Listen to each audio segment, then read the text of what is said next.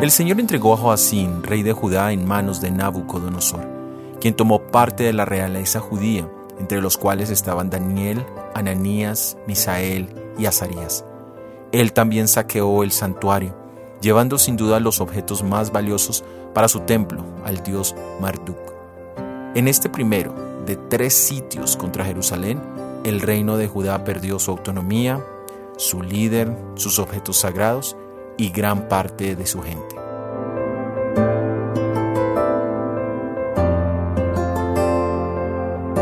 En este mundo vemos muchas pérdidas, pérdidas financieras, pérdidas humanas, pérdidas de identidad, entre otras.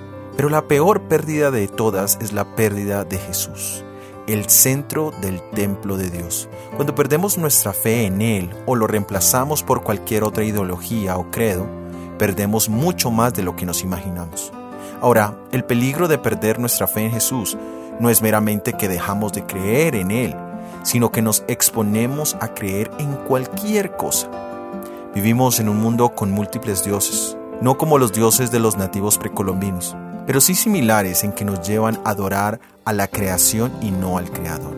Lo maravilloso es que Jesús nos está buscando y en esa búsqueda ha invertido todos los recursos del cielo, incluyendo su propia persona. No necesitamos perder esta oportunidad. Solo responde en fe a su llamado en este momento. Soy Óscar Oviedo y este es el devocional Daniel en 365 días.